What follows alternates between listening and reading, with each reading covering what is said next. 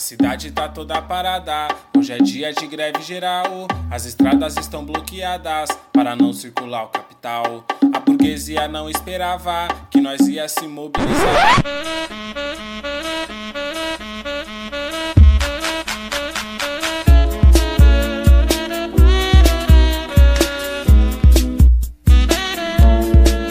Alô, amigos!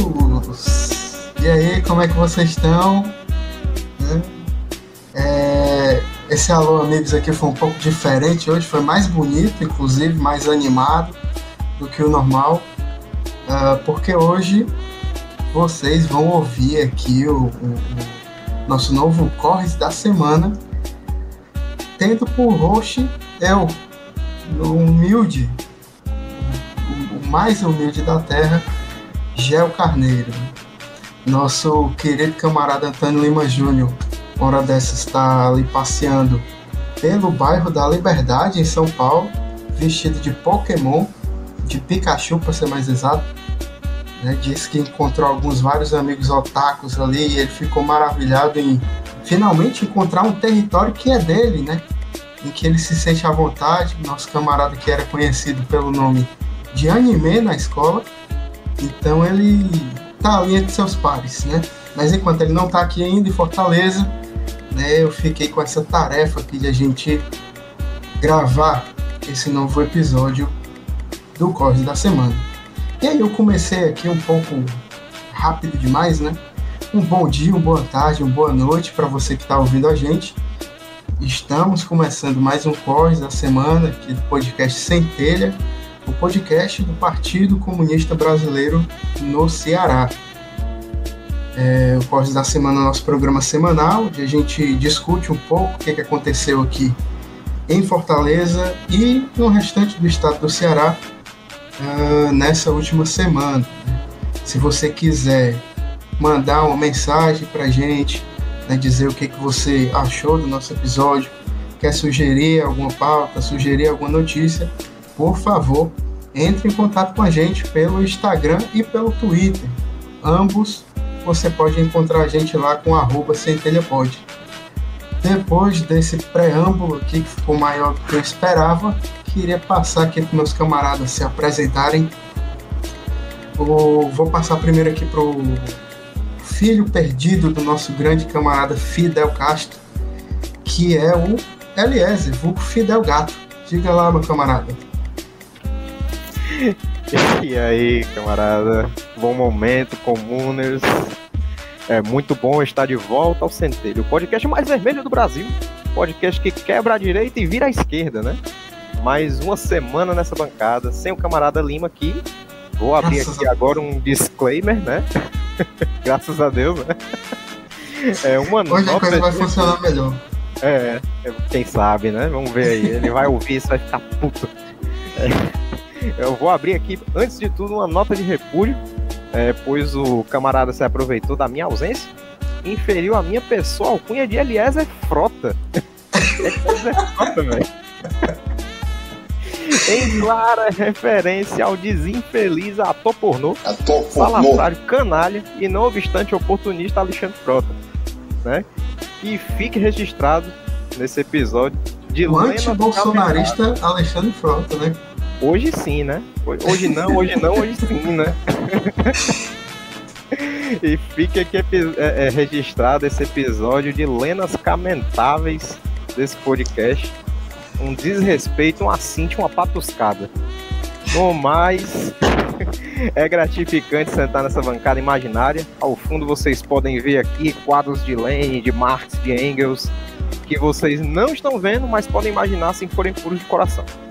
E vamos que vamos para essa análise de conjuntura, né? É isso aí, Eliezer.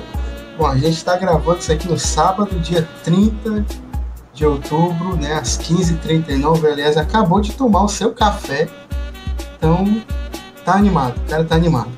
Agora eu vou passar para ele, nosso infante, nosso jovem, nosso querido backyardigans vermelho, que hoje veio trajado de de Fortaleza. Todo mundo tem os seus defeitos, todo mundo tem os seus defeitos. Diga lá, meu grande camarada Ítalo. Ítalo Amigos, alô! fazendo uma homenagem aqui, né, ao nosso grandiosíssimo camarada Júnior Lima, que uma hora dessa deve estar curtindo ali os belos, os belos prédios, né, as belas ruas e avenidas de São Paulo, isso aqui deve estar gostando muito, tá passeando, com certeza, respirando ar puro. Mas dizer para ele que agora tem início o triunvirato do, do Centelha, né? Será que o Lima volta? Aguardemos. E é isso, camarada. Meia-noite te conta. É, meia-noite a gente conta para vocês. Mas temos aqui algumas pautas interessantes aqui para discutir o que está acontecendo em Fortaleza, né? Muita cagada da prefeitura, umas, umas besteiradas aqui do governo do estado, entre outras coisas. Fiquem com a gente aí para vocês acompanharem o desenrolar dessas histórias. Perfeito. E eu acho que vocês já perceberam, né? Infelizmente, mais uma vez, não contaremos com toda a nossa formosa bancada. A camarada Isa, uma hora dessa, está curtindo aí os litorais cearenses. Então não pôde comparecer aqui à nossa gravação hoje, mas certamente uh, teremos esse momento com todo mundo para a gente fechar aqui esse, esse, podcast, fechar as pautas, né, ouvir todo mundo fazer essa interação aqui com vocês. Ah, ah o suspense criado por esse momento tá grande, viu? Vamos ver o que é que tem por aí. vamos ver, vamos ver. E é isso, aqui a gente fica com a nossa introdução. Vamos lá agora conversar sobre o que, que aconteceu no, nessa semana no Ceará. Solta a vinheta aí, meu DJ. Atenção, está no ar a Rádio Libertadora. Pronto, pessoal. É, a primeira pauta que a gente vai discutir aqui, que não que aconteceu essa semana, né, mas que é uma pauta baseada numa discussão que enfim, parte de alguns artigos que foram soltados ao longo dessa semana, ao longo dos últimos dias, no blog Escrivaninha. Você pode conferir aí em escrivaninha.blog, que é um blog voltado para análise e análises e notícias sobre violência, poder e segurança pública, não só no Ceará como no Brasil, né, mas sempre trazendo muito uh, a discussão aqui para o Ceará. E esse problema, infelizmente, é um problema que a gente já discutiu em alguns episódios, essa questão da segurança pública aqui no estado do Ceará, uh, que é justamente a questão da lentidão e da falta de amparo às vítimas, que uh, as vítimas de casos de, de letalidade policial aqui no estado. Esse artigo foi escrito pela Daiane Borges, lá no, no blog Escrivaninho, e ele relata basicamente toda essa demora, todo essa, esse abandono que as famílias das vítimas que sofreram com casos de letalidade policial aqui no Ceará uh, sofrem constantemente. Né? Uh, esse abandono, esse atraso uh, da resolução dos casos pela justiça, né? Essa, esse completo descaso, né? não tem como chamar de outra coisa. A gente já falou um pouco aqui em outros episódios sobre como a gente tem uma política de segurança pública muito ostensiva, que ataca muito diretamente, principalmente, a juventude mais pobre, a juventude da periferia, a juventude negra. E entre esses diversos casos de letalidade policial, aqui a gente já pode, uh, inclusive, infelizmente, lembrar de vários. Né? A gente teve uh, a chacina da Messejana, nós tivemos casos ali é, dessa, dessa chacina, tanto nos bairros de Alagadiço Novo, Curió, a própria Messejana e São Miguel, que são bairros ali próximos um ao outro. Uh, tivemos o caso do menino Misael, lá de Chorozinho, menino de 13, 14 anos, se eu não me engano, que foi morto pela polícia enquanto dormia dentro da própria casa. A minha filha disse que assim, tem uma criança dormindo ele empurraram foi a minha filha e o marido dela, empurraram e meu irmão, empurraram para fora e entraram de casa dele. Quando deram fé foi o, o tiro. E esse artigo traz uma série de outros de outras informações sobre isso, mas para a gente conseguir tocar mais essa discussão, eu queria convidar primeiro o Eliezer para falar um pouquinho o que, que, ele, que ele pensa sobre isso. Pode falar aí, meu camarada.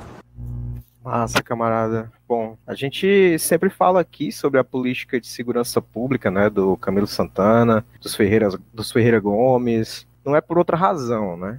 É porque ao longo dos anos é, haja vista o investimento, a quantidade absurda de concurso, né?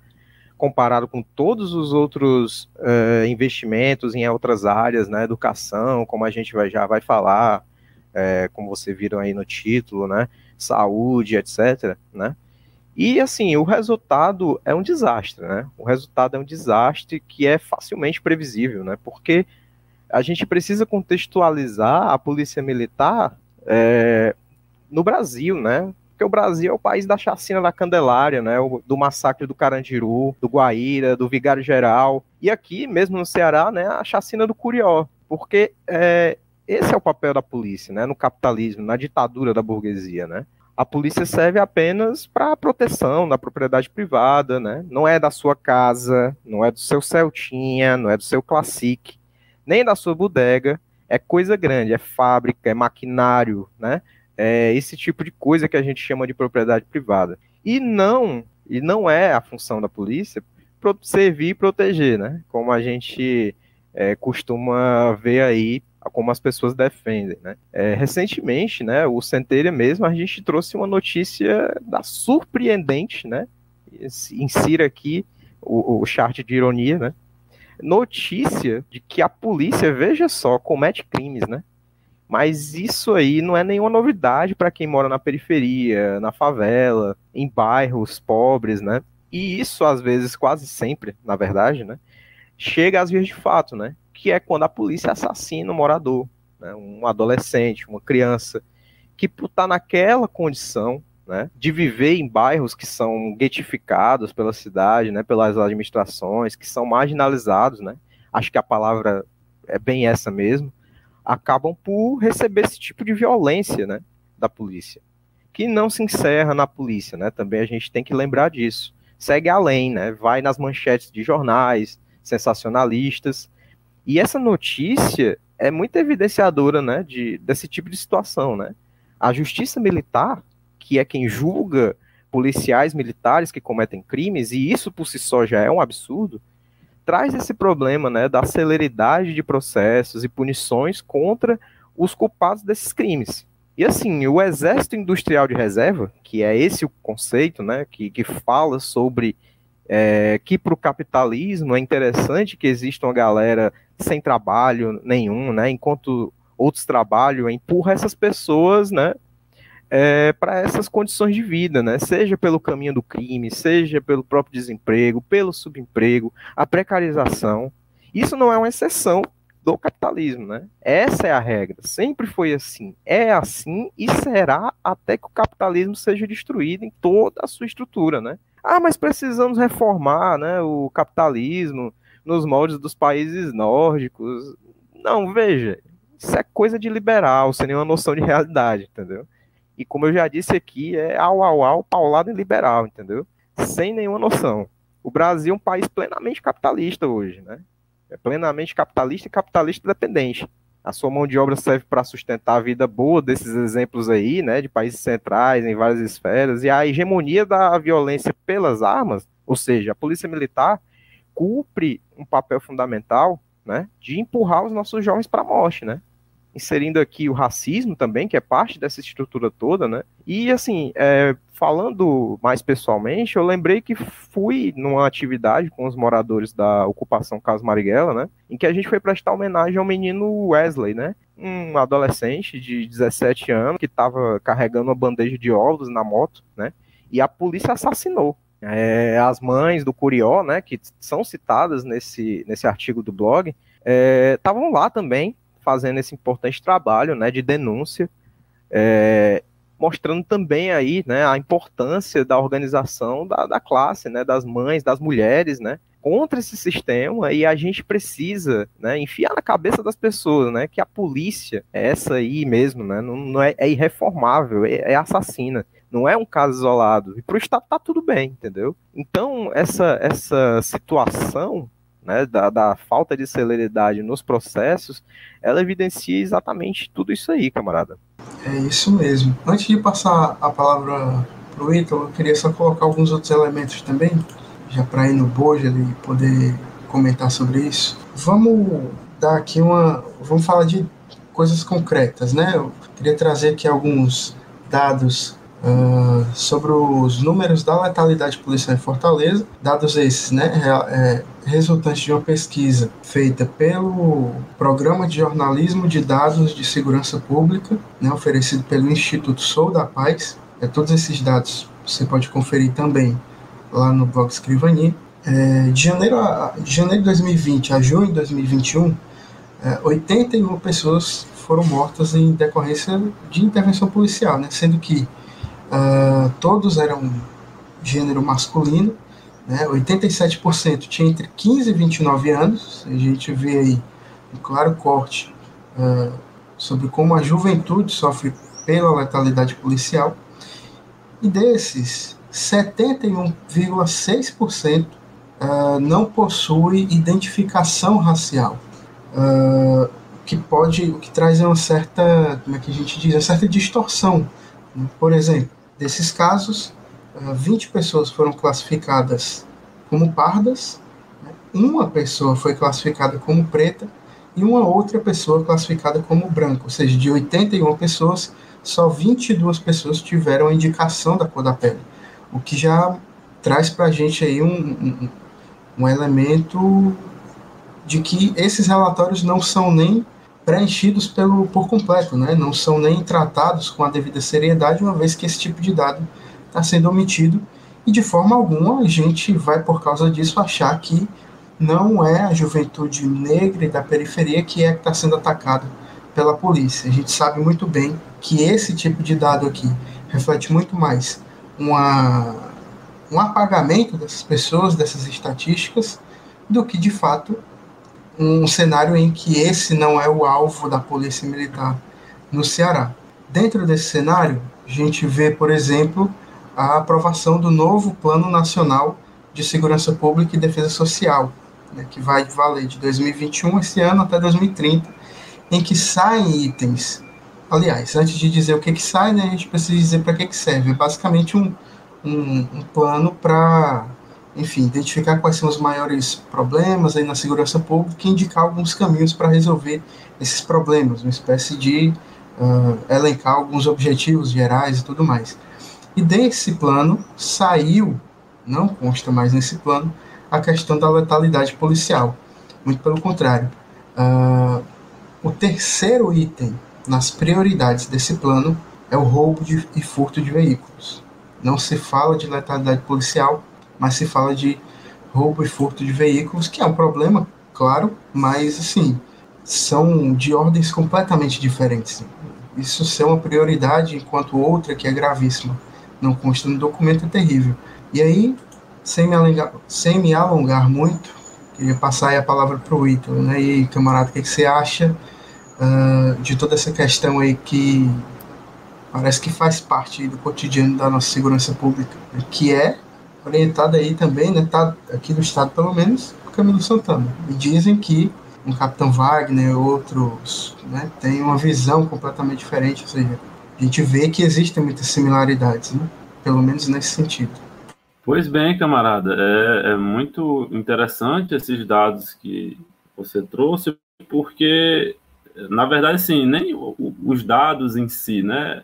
A gente vê como esses dados são tratados e como eles são interpretados, né? E, a, e as suspeitas que a gente tem de ver como é feita essa coleta, né? Como é feito esse, esse destrinchamento desses dados. Né? A gente observa que existem algumas algumas incongruências, né? Quando a gente vai ver a totalidade dos números, é, muitas vezes pode ser é, algum, algum relapso, mas também coisas propositais, né? Que, que sirvam para é, não jogar a responsabilidade toda para cima da, da, da própria corporação e tentar naturalizar as coisas, né? Que a gente vê que é, parece que é um, um, outro modo outro modus operandi também né, de, de tratar as coisas, seja pela imprensa, seja de, de algumas organizações que adotam essa linha, de achar que a violência em si, é de todos esses abusos que a polícia militar cometem, todos esses crimes são coisas naturais, né? E como o camarada Eliezer falou, vocês não estão vendo aí, mas tá, rolou, tá rolando um videozinho no Twitter muito bacana, acho que é alguma conferência dos líderes é, da América Latina e do Caribe, né, que o, o, o Hugo Chávez está falando, e o Fidel fica olhando para ele e o. Estão brincando na hora, aí o, o, o Hugo Chaves pergunta para o Fidel: por que você está me olhando assim? Aí o Fidel: ora, estou, estou olhando com um aluno, olha para o professor, mais ou menos assim. É dessa maneira que eu estava olhando o Eliezer falando aí sobre, sobre essa atuação da polícia e sobre como o, o, Estado burguês usa a polícia da, da, forma que ele usa, né? A gente sabe que tem um contexto nacional, um contexto histórico, mas é, mais uma vez aqui, vamos olhar, vamos é, se debruçar sobre o que está palpável para a gente no momento. E a forma que é, vem sendo conduzido a questão da polícia militar desde o, os governos do, do CID, né, com Ronda do Quarteirão, com 300 milhões de viaturas é, Hilux e outras coisas, e, e com a, e a, continuidade que o Camilo deu para política, né, como ele falou aí, 300 milhões de concursos, é, aparatos e equipamentos mil, é, e outras áreas com sérios déficits, né, a gente, vai, a gente vai até comentar em outras pautas aqui, mas é, os camaradas podem ver, estão tá, construindo um centro de segurança pública integrado. O caralho, parece um negócio do, do que, a, que a OTAN está aqui em Fortaleza, ali, né, entre a base aérea e perto da rodoviária, ali da Polícia Federal. Então, assim, e tudo isso para continuar é, essa política de morte que a Polícia Militar leva, de crime e de de não ser responsabilizada pelos seus atos, né? É, essa reportagem que é uma série, na verdade, né, de tudo, de tudo, é, todos esses crimes que aconteceram e a demora para serem julgados, para serem esclarecidos, né? É, é um corporativismo muito grande. É, a corregedoria também não, não faz, faz seu trabalho, né? o mínimo do mínimo. E, e, o, e o governo do estado se faz que, que, que, nada acontece, né? A reportagem traz o caso da chacina do Curió, que completam seis anos. É, acho que foi cerca de 45 policiais chegaram a ser é, indiciados e depois o número caiu para 30 e pouco. Mas, assim, como achar que isso é um caso isolado? Como achar que, que é, 30 pessoas tiveram uma ideia ali, se, se juntaram e vamos fazer isso e pronto, né? é, como a gente pode não achar que isso não é enraizado na instituição, né? que isso não é uma política interna da, da instituição. Fica muito difícil, é, não sei como alguém consegue algum argumento para passar algum tipo de pano, né? E a gente vê a, a, as mães do Curió, né, as organizações que se criam, é, a importância, mas assim, uma coisa que o Eliezer trouxe, a organização, a gente não pode esperar mais, os, os nossos vizinhos, nossos filhos, nossos familiares, amigos morrerem para é, tomarem alguma atitude.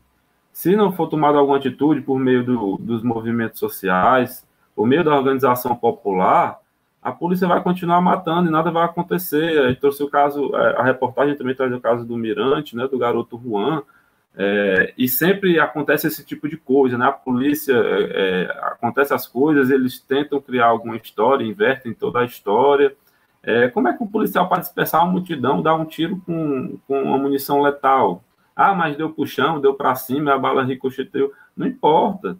Aí, dois anos depois, é, um ano e meio, foram fazer, um ano e pouco, foram fazer uma reconstituição. Como demora isso tudo? Você, uma própria reconstituição, tem que fazer rápido é, as pessoas vão, vão, tanto testemunhos como as pessoas que estão envolvidas, é, vai, vão perdendo um pouco do, do, do calor do momento, do que aconteceu, né? Questão de provas, essas coisas. Então parece que é um desinteresse, e não é por acaso, né? É, a gente sabe que eles vão empurrando com a barriga para tentar é, fazer com que não, não achem os responsáveis, né? Como já eu trouxe o caso do, do menino Misael também.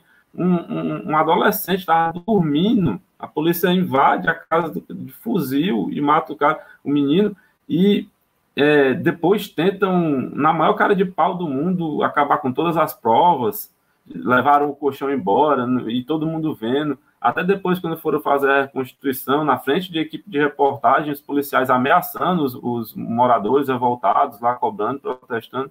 Então, assim, é, o que a reportagem traz que é, é essa falta de interesse misturado com um, um, uma má vontade de, de analisar, de julgar, de botar para frente esses casos, não é, é, é, por acaso, né? Faz parte também do, do, do modo da organização se comportar.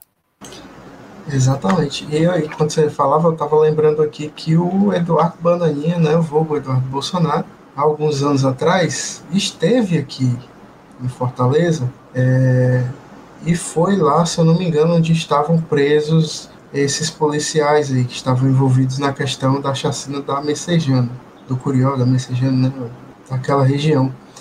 E dizia que estava lá em defesa deles, né, porque eles estavam sendo injustiçados, enfim, é que nem a, aquele outro caso lá né, no Rio de Janeiro que deram 80 tiros em um carro. Ah, porque, ah, mas ele não parou. Sim, 80 tiros, você nem sabe quem é que está dentro do carro, enfim.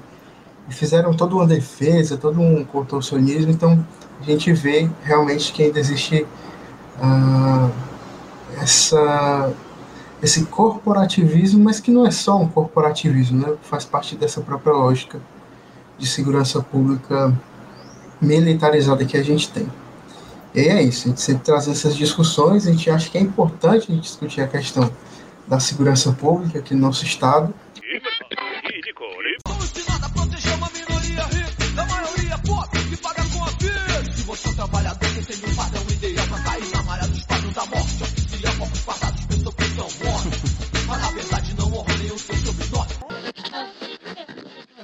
E agora a gente passa aqui para a nossa próxima pauta, que é sobre a falta de professores na Universidade Estadual do Ceará.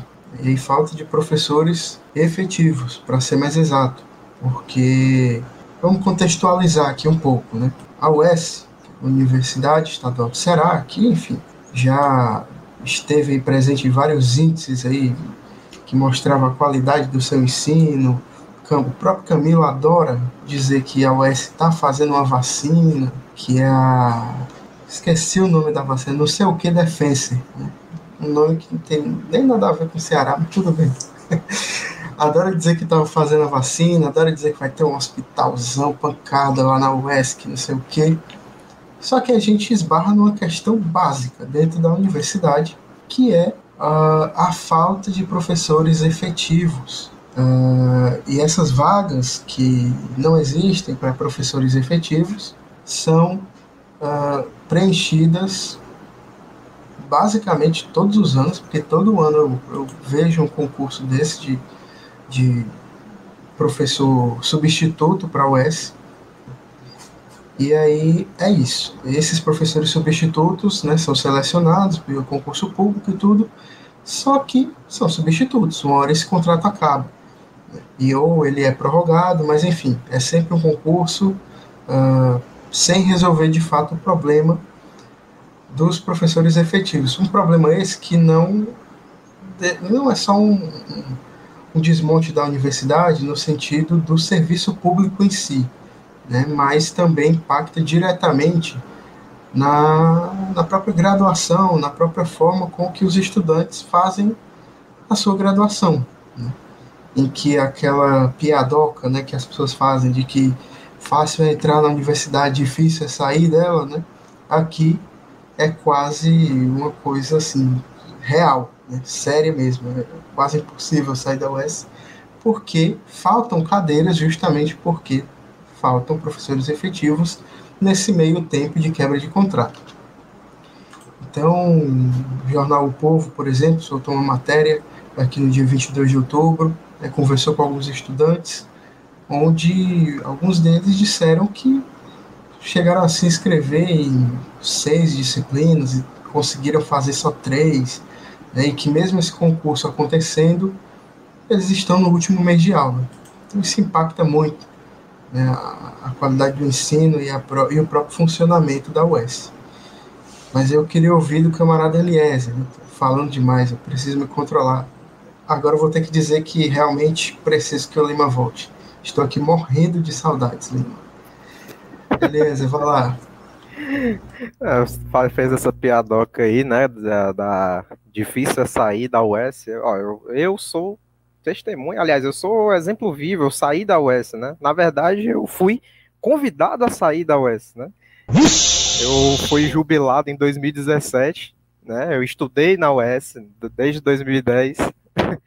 é, é, aliás, entrei em 2010, né? E aí. Um eu... jovem gafanhoto ainda.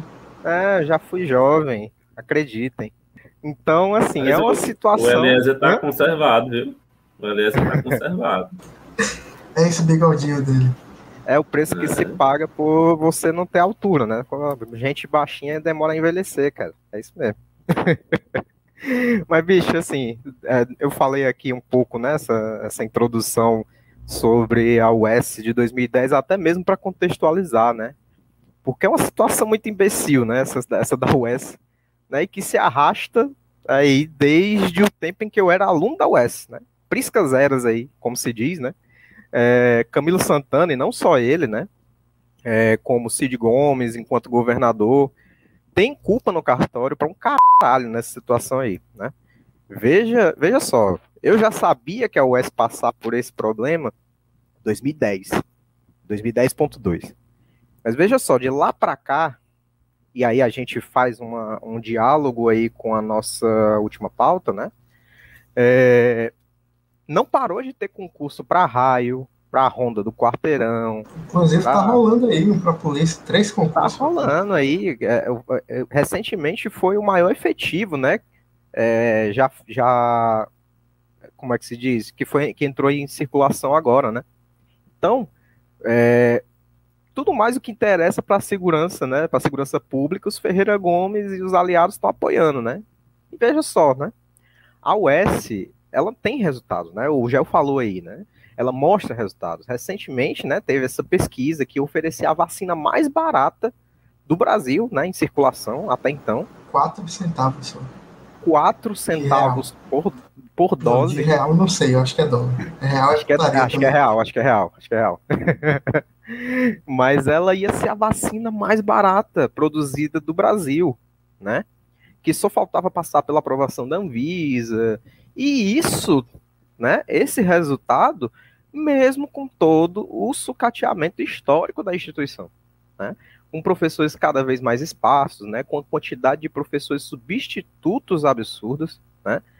É, o que acarreta aí em precarização né, do, do serviço, acúmulo de tarefas, é, porque esses professores substitutos dão várias cadeiras também a salários baixíssimos, viu?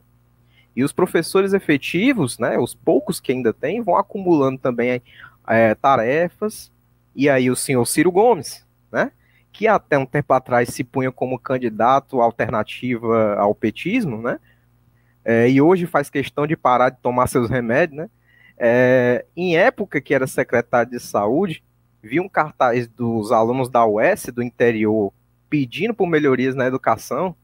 Aí ele, né, com aquela delicadeza de jumento que ele tem, que a gente já sabe que ele tem, arrancou o, car o cartaz da mão da menina, amassou e jogou, né? É, todo mundo que, que vive aqui no Ceará né, já conhece né, que ele é- essa postura dele, né?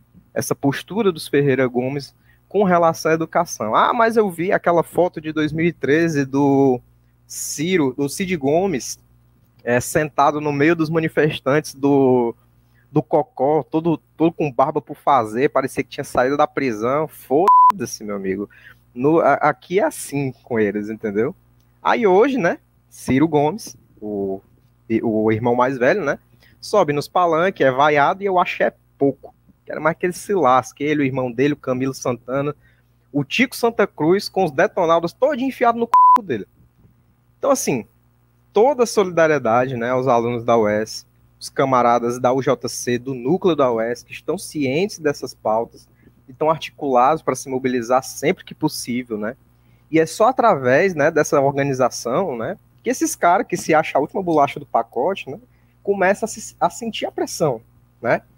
que é para o Brasil ver que a PM, que eles fortalecem, né, e faz multim, mata e violenta a periferia é mais importante do que educação, que ele faz questão de sucatear aqui no estado, né? Como diria o Tico Santa Cruz, quando o sol se for, meu amor, vou onde você for para lhe cobrar isso aí, hein? Se liga, hein? Se liga, hein? Se liga, hein? Se liga, hein? Bom, com esse, com esse recado aqui, com essa intervenção do nosso camarada Elias, eu queria agora passar para o Ítalo. Diga lá, Ítalo, você passou aí pelo mesmo problema? Entrou e não saiu mais da universidade? Como é que é isso aí?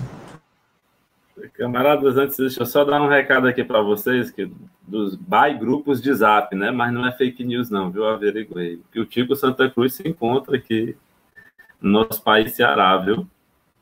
Até pelo menos o, a data de ontem, né?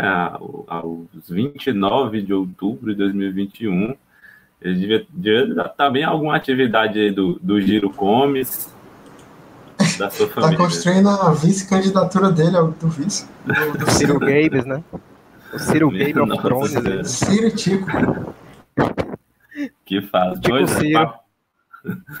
Passada essa, essa incrível notícia, né? É, eu, eu não, não tive a oportunidade de ser, de ser aluno da UES, mas é, tive uma experiência lá no, no meu estágio de docência do mestrado, né? Estagiei lá durante dois semestres. Pude conhecer um pouco a realidade né, da universidade do, dos professores, demais servidores, dos alunos lá que, que fazem a universidade, né? Que apesar, com camarada falou aí, é, o, o Camilo adora se vangloriar de alguns resultados da UES, né, de alguns números, mas a gente sabe que todos esses resultados, né, essas, essas peripécias, né, que os nossos incríveis estudantes cearenses constroem na universidade, são frutos nada menos, nada mais do que o trabalho dos alunos, dos professores e dos servidores da universidade, né? Que apesar de todo o sucateamento, da falta de estrutura, da falta de apoio e incentivo, conseguem é, é, é, essas conquistas, né, não só relacionadas à vacina, mas temos é, é, excelentes assim, resultados em todas as áreas da, da, da universidade, né? E é, na, sobre essa a reportagem, né, e o que acontece com é, o Elésio falou, além da precarização do, dos professores substitutos, né, recebendo bem menos para trabalhar bem mais, é, a, a, a instabilidade também, né? O concurso deles o, o, vai vencer no meio de um semestre. Me diga como é que um, um, um, professor trabalha dessa maneira, sabendo que daqui a tantos meses ele, ele vai ter o seu contrato encerrado, né? O próprio e o próprio aluno, o que é que vai acontecer aí? Ah, não, vamos ver aqui, vamos tentar renovar por causa da pandemia. Ninguém sabia que está tendo pandemia. Né? Ninguém sabe que a universidade parou durante um certo tempo, né? na, na época do lockdown, e depois que foram é, remanejadas algumas, algumas formas para voltar e tudo, é, trouxeram chip é, é, é para de dados e tudo, mas não sabia que ia, que ia continuar, que, que, que os semestres iam se alongar um pouco, né? Para dar pelo menos um mínimo de, de estabilidade, né? E tome, fazendo um comparativo também, né? E tome concurso é, é, professor substituto, professor substituto. Os efetivos vão, claro, vai passando, né? Alguns vão se aposentando e tomam substituto. A realidade é que a gente tem professor com, com três, com. É, exatamente. É o, o Camilo aí se vangloriando dos seus super equipamentos aí para a galera. Às vezes nem suporta também, né? O, o, pacote de dados, todos, todos as reuniões, porque a vida de estudante professor não é só a aula, né? Tem reunião, tem trabalho, tudo isso está fora do, do, do, horário da sala de aula em si, né? E, e como a gente está vivendo, muitos estudantes não têm acesso né, à rede Wi-Fi e ou é, 4G, pacote de dados, e às vezes esse, esses, esses chips aí são, não são suficientes, né? E sobre essa realidade, tanto para os professores substitutos, né, como para os professores é, é, efetivos, não, desculpa, não sei, esqueci a nomenclatura que fala, é, mas é, cada vez mais, é, como eu falei, alguns vão se aposentando, não vai tendo concurso, fica só é, a, respe a respeito de outras políticas que o governo do estado tem, empurrando com a barriga, né, esses contratos vão versando, vão prejudicando os alunos, né, que, que não conseguem se formar a tempo, pela falta. O pessoal gosta de abrir a boca para falar aí, é, sobre as universidades públicas, né? Que o pessoal não quer estudar, quer fazer baderna, não sei o quê. Mas como é que o cara se forma? Se não tem professor para dar aula, se ele tem que trabalhar. Agora, na, na, na realidade, no contexto da pandemia, é, se tudo é pela internet, boa parte das pessoas não tem acesso à internet. Então, assim, é, professores, substitutos efetivos, substitutos, claro, é, com bem mais dificuldade, tendo que dar três, quatro cadeiras, aí você fala, ah, é pouco, é pouco, mas na sua aula, né? O, tem que preparar a aula, é, tem que é, dar orientação, alguns professores são envolvidos com projeto de extensão, com, com pós-graduação, então, assim, é tudo isso, até quando a gente vê uma reportagem dessa, fica é, um pouco esquecido, né? E a gente tem que falar aqui sobre essas coisas, porque as pessoas acham que, que é fácil, né? Que a vida do, do estudante é fácil, é que o professor só chega lá e dá aula e desliga o computador, né? Ou, ou, sai, ou sai da sala de aula e pronto, acabou-se, né? Mas é, é, bem mais difícil e, e cada vez mais a, a, universidade vem sendo sucateada, tanto no seu, é, no seu, na questão estrutural, né? E cada vez mais agora no seu quadro de profissionais, professores e servidores também. É isso aí. E eu estava lembrando aqui é, justamente dessa, dessa questão que o Italo mencionou dos chips, né?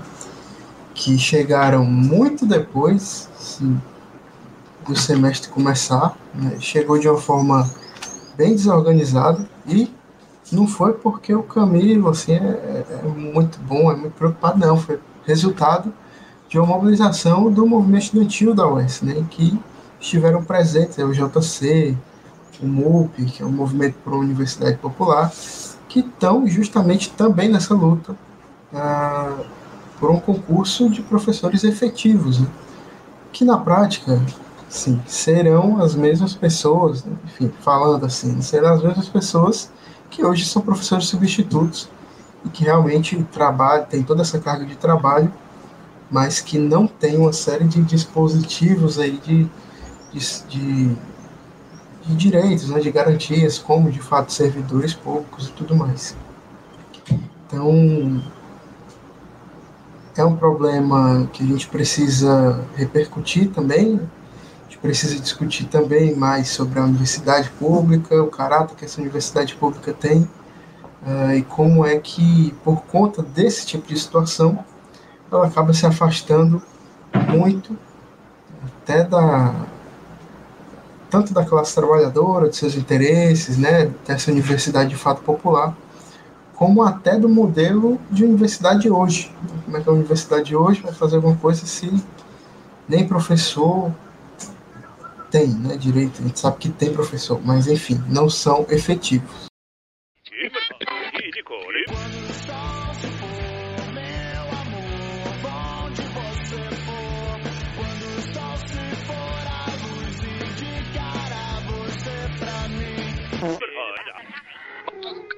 Com isso, eu gostaria aqui de passar para a nossa última pauta desse momento mais central aqui, que é justamente a questão envolvendo uh, os permissionários ali do mercado dos peixes, aqui em Fortaleza, e a empresa que administra esse mercado, que é a empresa privada, né, que é a Parque For. Uh, estacionamento, soluções e serviços uma empresa que desde o ano passado ganhou uma licitação da prefeitura de Fortaleza para administrar o espaço, que antes era administrado pela associação dos permissionários ali do mercado dos peixes e que, sem mais nem menos, nessa última semana é, quis cobrar dos próprios permissionários a bagatela aí de seis reais por hora do estacionamento, né, em que esses permissionários deixam seus carros para ir trabalhar. Só que aí você pode pensar, pô, tudo bem, mas é, é foda, seis reais, enfim, beleza, beleza. Mas assim, é isso a pauta? Não é só isso. Já é um, um grande problema, porque imagina aí você deixar o seu carro o dia inteiro, todos os dias em um lugar, e por hora você paga seis reais. No lugar que você trabalha. Não tem condições. Mas isso se deu justamente porque a Parkfor queria aumentar a taxa de manutenção dos boxes ali do mercado dos peixes simplesmente de 100 reais mensais, se eu não me engano, para 1.400, 1.500. Vocês simplesmente meteram essa, né? Assim, do nada. Não tem condições. Um aumento aí de 1.400%. E a quem não aceitasse essa nova taxa de administração, de manutenção, esse novo preço de estacionamento seria praticado, né? A pessoa teria que pagar esses seis reais por hora. Então, os permissionários, as pessoas, os trabalhadores do mercado dos peixes, se mobilizaram ao longo dessa semana, fizeram uma série de atos. Hoje, sábado, né, dia 30, se não me engano, vai ter outra mobilização deles, amanhã, domingo também. É, e tá acontecendo o maior bafafá lá. Né? Nosso repórter investigativo, Ítalo, esteve lá ontem né, e acabou conversando com, com os trabalhadores lá do mercado dos peixes, pegou um pouco como é que está a situação lá, e eu queria passar para ele, para que ele desse aí um, um giro aí por essa pauta e fizesse um retrato mais completo dessa situação para a gente. É, bem, camaradas, é, sobre a. Acho que contextualizar um pouco, né? Até, até para quem é de Fortaleza, mas também nossos ouvintes aqui que não são ou são do interior do estado ou de outros estados. É, mas o que vem acontecendo é, com aquela, com a orla ali naquela região, né? É, já há alguns anos, né? Tiveram alguns aterros, né? Já em, em décadas passadas, mas principalmente assim, acho que pós-Copa do Mundo, né? Pós não, é pré, durante pós-Copa do Mundo, se intensificaram alguns alguns é, projetos ali naquela região, tanto assim é, agressivos e, e, de gosto bem duvidoso, né? Então, assim, há alguns anos atrás começou um, um grande aterramento, né? No início da, da Avenida Beira-Mar, no, no mar, né? A gente sabe que isso é bastante prejudicial para a natureza, né? Que, esse aterro aí vai, vai levar o avanço do mar para outros locais, né? Uma série de espigões ao longo da orla e uma, e uma série de, de obras também ali no entorno, né? É, a região, acho que todo todo morador de Fortaleza já viu algumas fotos antigas da cidade já viu aquela igrejinha que fica lá no final, na Praia do Mucuripe, né? Quando não tinha nada, quando tudo era só mato, literalmente tinha aquela igrejinha e algumas é, casas de taipa ali na região onde ficam onde fica essa colônia de pescadores, né? Que deu origem ao mercado, né? Muito antiga, é, é o, é o, o ponto mais antigo da região, né? Quando a cidade de Fortaleza, né? Os, a burguesia da cidade de Fortaleza ainda não tinha ocupado o litoral, a especulação imobiliária não tinha ocupado o litoral, né? Os burgueses é, ocupavam ali o centro e os sítios ali na região da Paragaba, da Messejana, e o, o, o litoral ainda não tinha, não, não, não, era assim, visado comercialmente, né? Então essa colônia de pescadores que existe ali há muito tempo vem sendo ano após ano cada vez mais empurrada para os locais, sendo retirados, né? É, muitos moram ali próximos ou moravam, né? Porque foram literalmente expulsos.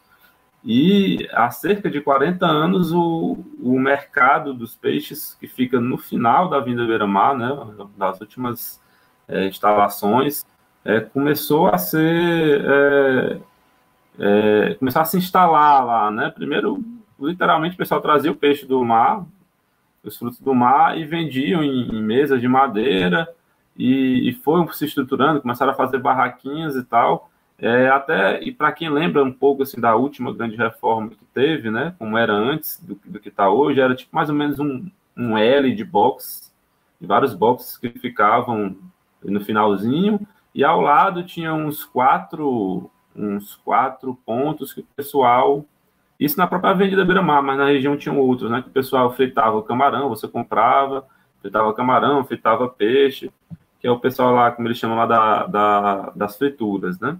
Você pagava um valor e eles fritavam ali. Que, consequentemente, depois virou um, um, um ponto turístico, né? Muitas pessoas, muitos turistas que já iam visitar a beira-mar iam lá para comprar e comer lá mesmo os peixes e frutos do mar. Teve essa reforma, né, se não me engano, em 2016, foi uma grande reforma no mercado, né, mudou totalmente a, a disposição dos boxes lá como era, fizeram coberta e tudo, fizeram um estacionamentozinho na frente. É, a Beira-Mar, ao mesmo tempo, veio também com essa reforma que está acontecendo agora, né, com esse aterro, vários espigões, mais estacionamentos e tudo. Tive a oportunidade de conversar com alguns trabalhadores, né? Um deles, o Arnaldo. A gente vai passar alguns trechos de, de alguma de uma fala que ele fez lá para a gente, de, de alguns relatos. Sou Arnaldo, sou filho e neto de permissionários aqui do Mercado do Peixe, que já vem trazendo pescado fresco há mais de 40 anos aqui em Fortaleza e acabou virando um ponto turístico e um patrimônio nosso, né? Patrimônio histórico e cultural aqui de Fortaleza. Só que durante essa pandemia, o lockdown, a prefeitura ela decidiu abrir uma licitação para vender esse patrimônio que é nosso. Isso sem comunicar aos permissionários. Fez toda uma licitação, cobrou um valor X, que para a gente aqui do Mercado dos Peixes, para a associação, era um valor que nós podíamos pagar, mas só que eles tiveram a indecência de não nos informar e venderam para a Paxfor, que é uma empresa privada aqui de Fortaleza, que administra acionamentos. E desde que essa empresa entrou aqui no mercado, que a vida dos permissionários virou um inferno praticamente, porque eles fecharam o estacionamento, estão cobrando um absurdo no estacionamento, seis reais a hora. E não satisfeitos com isso, vieram com uma proposta que para os pessoal de box era R$ 1.500 mensal e para o pessoal das frituras R$ 3.000. Ou seja, um absurdo. É, trabalhar para pagar. De dono, todo mundo passou a ser praticamente empregado, porque eles estão cobrando estacionamento. Eles cortaram a água que vinha da prefeitura para a área pública e para os banheiros, fazendo assim os permissionários ter um gasto maior com água, porque a água da área pública é bem alto, porque tem muita gente passando, tem muito circulante aqui. E sem, sem falar na, na na descaracterização da, do projeto arquitetônico que tem aqui, que eles destruíram. Qualquer pessoa pode vir hoje no mercado aqui de Fortaleza e verá que está tudo quebrado, está tudo fora dos padrões. Eles colocaram uma lona de ponta a ponta com extensão e é, tapando toda a iluminação pública que quando chove cria buchos de água e quando venta cai em cima dos clientes. E o material usado foi um material do, é, doado por outra empresa privada, que também está visando lucro em cima disso, e virou uma casa de pombo. Porque se você for olhar agora, tem muitos pombos lá. Virou ninho de pombo. E visivelmente está totalmente adverso ao que o projeto representa, que são as velas do Mucuripe, porque ao invés de ter as velas é uma lona com madeira de casa de praia com madeira de veraneio pintada, fora a quantidade de insetos que essas madeiras acumulam. E o material é de tão baixa qualidade que já está todo com fissura. Todas as madeiras de lá estão com fissuras, estão rachadas.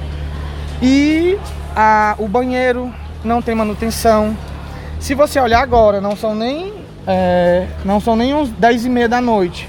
A empresa já fez o favor de bloquear a entrada do estacionamento, ninguém entra mais já fez o favor de recolher todas as lixeiras do mercado, cheio de clientes lá ainda nas mesas.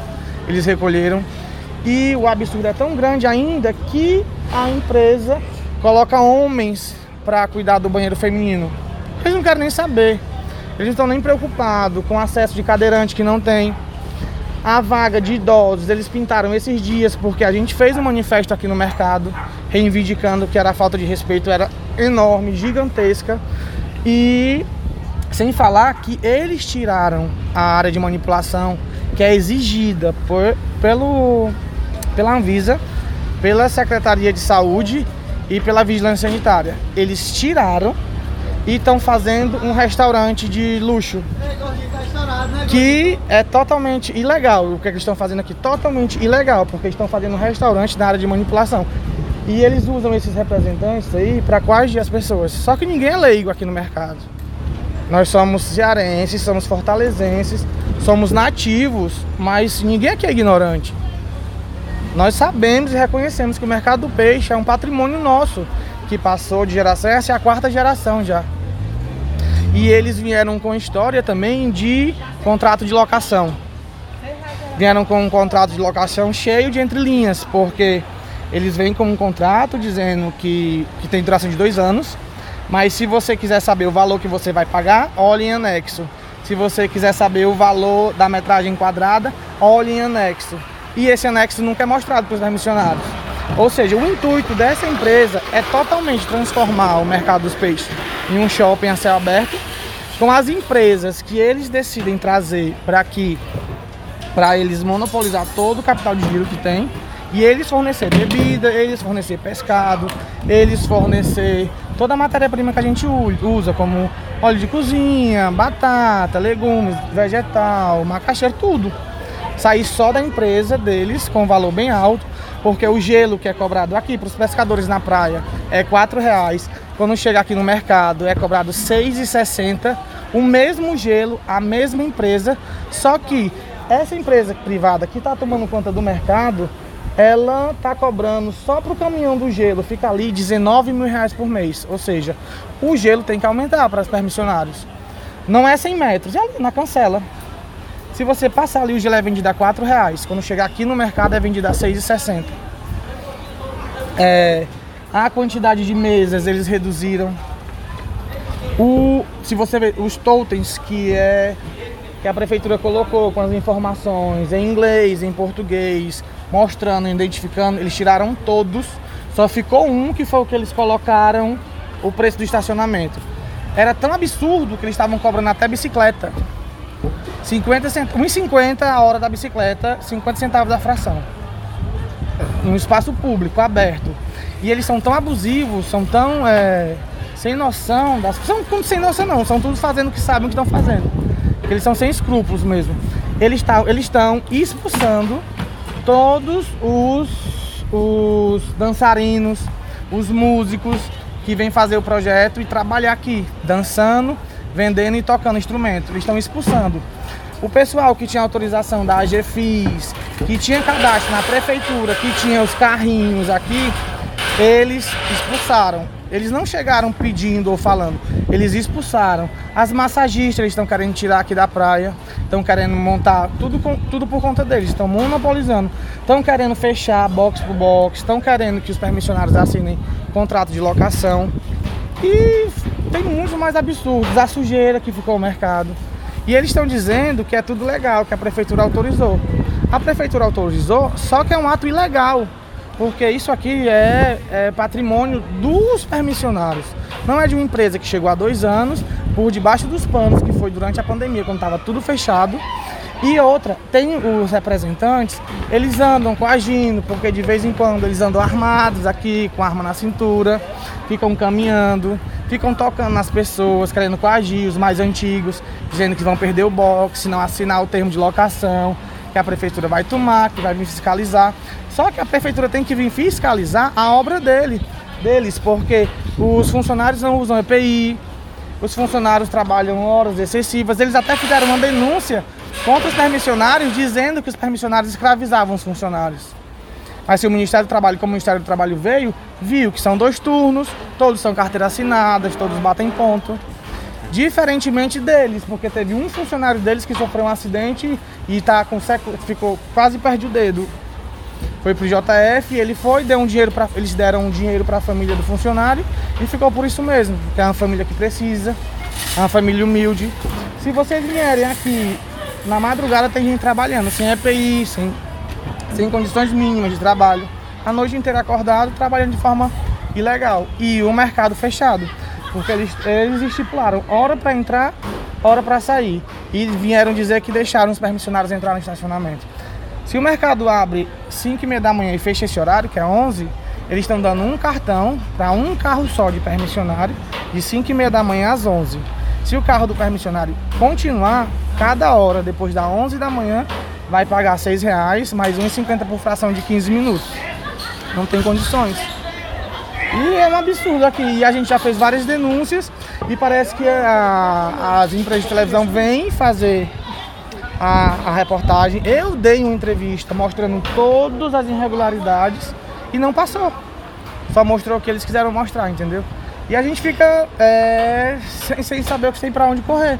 Porque a justiça é lenta, a prefeitura fica só mentindo, eles, como são empresas grandes aqui de Fortaleza, é, abusam do poder que tem, porque tem um capital maior, tem um poder de aquisição maior. E a gente fica assim, à mercê da, da sorte, entendeu? Aí muita gente que vê a gente falando isso diz que é mimimi, que a gente está chorando. Falam isso porque são pessoas que não sabem, não veem as cicatrizes que a minha mãe tem, que a minha avó tem. Minha avó tem 87 anos. E anteontem minha avó falou uma coisa, porque um dos funcionários chamou todos aqui de vagabundo no dia da manifestação, no, no, domingo, no domingo da manifestação. Um dos representantes da empresa chamou todos de vagabundo. E minha avó já tem 87 anos, minha avó passou mal. Porque minha avó veio aqui desde a, de, dos 39 anos de idade dela aqui, vendia banana, cachaça, com saco de lixo e madeira no chão, correu do, do rapa, como eles falavam antigamente, da fiscalização, da Inlurb, que era antigamente que minha avó fala. Eu não cheguei a conhecer, mas era Inlurb, ficavam correndo, fiscalização até conseguir uma barraquinha de palha, conseguir uma mesinha, conseguir duas, aí depois que o patrimônio está todo construído, que não foi fácil e não está sendo fácil, Aí vem uma empresa, paga uma licitação de 4 milhões dividido em 18 anos, pagando 8 mil, 18 mil reais por mês da prefeitura e fazem o que quer, destroem, expulsam, porque quando eles estão tirando, fechando um box desse, eles estão tirando sustento de 30 famílias, porque se você for um quiosque de fritura, são mais de 30 famílias que dependem disso. São garçons, são cozinheiros, são pieiras, isso são empregos diretos. Fora os indiretos, que são esses que ficam aqui, que ficam varrendo, que eles não limpam o mercado, que ficam é, tirando lixo, que ficam fazendo mandado. E é, é, um, é, uma, é um ciclo de, de renda que eles estão querendo destruir. Porque muita gente depende do mercado. Muita gente depende do mercado. Não sou só eu, não é só minha mãe, é muita gente. A gente está falando de muita gente. Eles estão destruindo, infelizmente. Com autorização, permissão da prefeitura, que é mais triste ainda. Entendeu? Isso que entristece a gente. Tudo isso porque agora a prefeitura resolveu dar o mercado dos peixes que pertence ao povo, um povo que está ali há, há, várias décadas, né? É, dar de mão beijada para essa empresa. Eles estão fazendo coisas assim absurdas. Lá botaram uma coberta de madeira onde fica as mesas, né? Tampando a iluminação pública. Botaram uma lona por cima. A disse que quando chove, é, bate o vento, né, fica molhando as pessoas, né, isso tampou a iluminação, para até causar um incêndio, ficou bem próximo da, da iluminação pública, alunos que eles botaram, criou uma casa de pombo, o depósito que eles tinham, que era um bem grande, essa empresa pegou boa parte, eles estão tendo que se espremer, estão tendo que dividir, é, são, acho que se não me engano são 30 boxes é, ou mais, e, e vários outros de fritura também, eles estão tendo que dividir para entrar lá, é um sacrifício, sabe? Se eles quiserem tirar uma caixa, eles têm que tirar um bocado em cima, porque não tem espaço para guardar. É, e várias outras informações que o Arnaldo trouxe, que a, a, é, acompanhamos algumas reportagens do jornal Povo, e o próprio Arnaldo relata, outros trabalhadores lá relataram também que é, o conteúdo da reportagem não tem, tem nem 10% de tudo que, que vem acontecendo, né? E os transtornos que essa empresa está causando não só para os permissionários, mas também até para os próprios frequentadores, né, os turistas e tudo, com algumas modificações que eles estão fazendo ali no entorno. Enfim, é, é, são muitas, muitas, muitos problemas, né, desde que essa, essa empresa assumiu, se sem nenhuma participação, já não, sim, isso não era para acontecer, né, ainda mais sem nenhuma participação é, do, dos permissionários, do povo que está ali há muitos anos já. Isso é uma questão que está completamente dentro da forma como essas grandes empresas é, mexem com a cidade, né? E mexem com, com as pessoas que, que usam a cidade, né? E que vivem a cidade de uma forma geral. Porque é, eu, aliás, talvez vai falar disso, não sei, não quero colocar palavras nessa boca, mas é, é um, uma clara gentrificação, né? Você deixa as coisas mais caras, vai ali pelas beiradas, para que em algum momento se torne inviável uh, que um trabalhador que não tenha todo esse dinheiro, todo esse aparato monetário que essas grandes empresas têm, que ele seja impossibilitado de continuar naquele lugar. Então isso é uma clara tentativa de fazer isso. Como é que uma pessoa vai pagar uma taxa de R$ 1.500 de administração, isso não existe. Né? Mas, para a gente ter mais uh, contribuições sobre esse assunto, agora eu queria ouvir o Eliezer. Pode ir lá, meu camarada. Massa, camarada.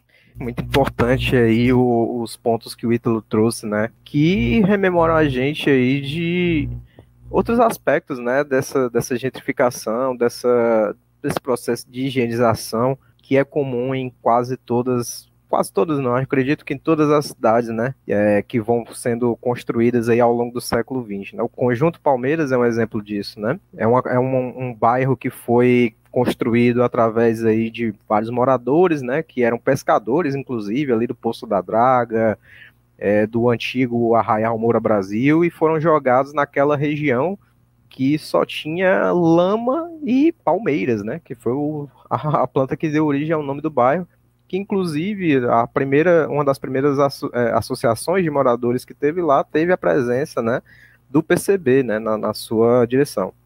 Mas, enfim, não quero dar muita volta, né? Porque eu fiz uma breve pesquisa, assim, relacionada a essa notícia, é, antes mesmo do camarada Ítalo é, pegar essas notícias em primeira mão lá, junto com os é, trabalhadores, né, do mercado dos peixes, né? Eu achei interessante porque essa movimentação dos trabalhadores lá do mercado dos peixes é, inclusive, só uma, um parêntese aqui, eu acho horrível esse nome permissionário, né? Porque parece que é outra coisa, né? Parece que os caras estão lá de favor e não há 30, 40 anos trabalhando naquela região, né? Sustentando as suas famílias, tirando seu sustento, né? Pois bem, os trabalhadores do mercado dos peixes fizeram essa movimentação, né? Como uma forma de denúncia, né? Essa, essa tentativa dessa empresa privada, Parkfor, que está falando abertamente, chantageando a categoria, né? Que como o Roger Bé Lima Alves, né? Que é o presidente da associação da categoria, fala, né? É, tirei aqui o trecho onde ele fala que a empresa decidiu impor a cobrança como moeda de troca para adesão dos permissionários a um contrato que altera as regras de ocupação dos boxes, né? E é nada menos que justa né, a reivindicação deles, né? E os clientes aderiram também, porque veja só, a Prefeitura de Fortaleza, ano passado, anunciou essa licitação, né, que basicamente concedia para as empresas 18 anos de direito a explorar os espaços públicos, né? E é exatamente essa a palavra, né, a expressão que o G1, que foi aonde eu tirei essa notícia, usa, explorar. E tudo isso por uma concessão que iria sair a partir de 120 mil reais anuais, né? Aí o que dava aí até o final do contrato, algo em torno de 2 milhões é, de reais. A empresa em questão, a Parkfor, ofereceu um valor de 4 milhões, né? Isso é porque ela é boazinha, porque ela estava é, achando que estava pouco. Não, não é por isso não. É porque aquele espaço ali, eles sabem que podem, como foi dito, explorar. E esse valor irrisório que a prefeitura de Fortaleza colocou na licitação, né, iria ser facilmente suplantado, né? Então, eles sabem que dali eles podem tirar muito mais e muito mais mesmo do que 4 milhões, né? Ora, se a gente for parar para pensar na movimentação mensal de um espaço como aquele, um espaço que já foi popular, né? Mas que ainda assim tem grande movimentação, a empresa que entrou nessa saiu ganhando não foi pouco, não, viu? Daí que pesquisando as reações da época, né? Isso em junho, mais ou menos, no começo do ano passado, eu vi um jornal direitoso desses aí da internet, né? Um tal de Focus, não sei nem se a gente deve mencionar ele aqui, né? Que usa mesóclise e tudo, né? Farcião e tal. é, citando dois exemplos, né, obviamente europeus, do que ele esperava que fosse acontecer com o mercado dos peixes, né, que seriam o mercado de São Miguel, em Madrid, e o mercado da Ribeira, em Lisboa, que são tocados por iniciativas privadas. Né. De Portugal, é, de Portugal eu não encontrei nada assim, relacionado a lutas populares, contra ou a favor dessa intervenção da, da, da iniciativa privada, mas na Espanha eu encontrei uma matéria de 2005 de um jornal que está longe de ser progressista ou coisa assim, falando sobre a especulação e esvaziamento que as empresas estavam é, das empresas que estavam adquirindo os boxes e quiosques da região estavam promovendo para forçar a compra total do espaço, né? Aí você vai pesquisar, não tem uma alma, né, uma viva alma, para fazer referência ao maluco da Mesóclise, que tem escrito sobre o quão abusivos são esses processos, né? que a gente pode falar aqui tranquilamente que passa por uma forma de higienismo, né? De tirar o povo do seu lugar, né? Porque se a gente para para analisar que tipo de investimento a Park For, por exemplo, tem aqui, são aqueles food trucks, né? E restaurantes gourmet que, porque enfiou uma maionese com seringa no teu sanduíche, te cobra 600 mil reais e tu ainda sai postando no Instagram. Comida com afeto, né, cara, também. Pode mandar Uhum. sem afeto mesmo, não precisa não.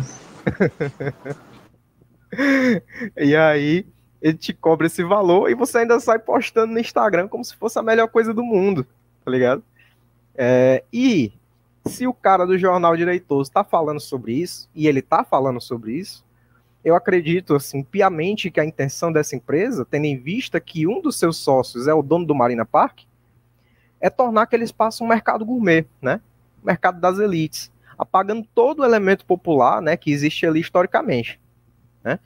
E eu acho engraçado, e aqui eu é, ri para não chorar, é, que o tal jornal lá, do jornalista, da Mesóclise, começa fazendo uma imagem bucólica, né, assim, do mercado dos peixes, né, abre aspas aí, ícone eternizado na fotografia de Chico Albuquerque e nos versos de Mucuripe, de Fagner e Belchior. Ah, minha nossa.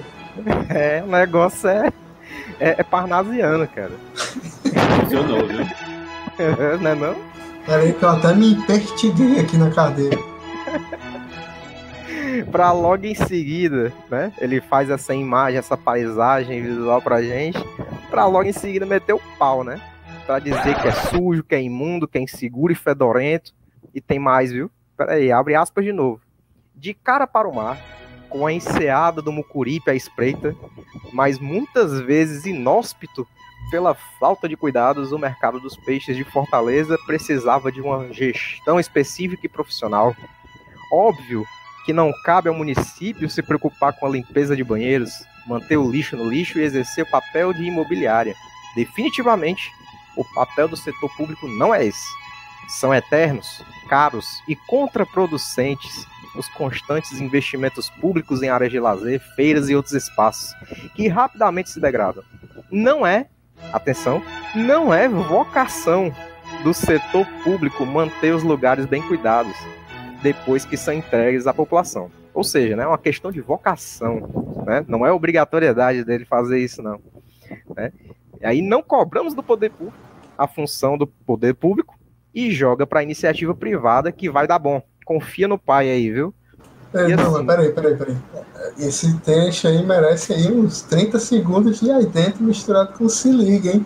Vai te lascar, vai te lascar, vai doidinho, vai te lascar, vai te lascar, homem vai te lascar, vai, no véi, sem vergonha, vai te lascar. Não tem condição, pô. Pelo amor de Deus. Macho, eu lendo esse texto, eu fiquei assim, cara, eu não acredito que esse maluco tá escrevendo isso, velho.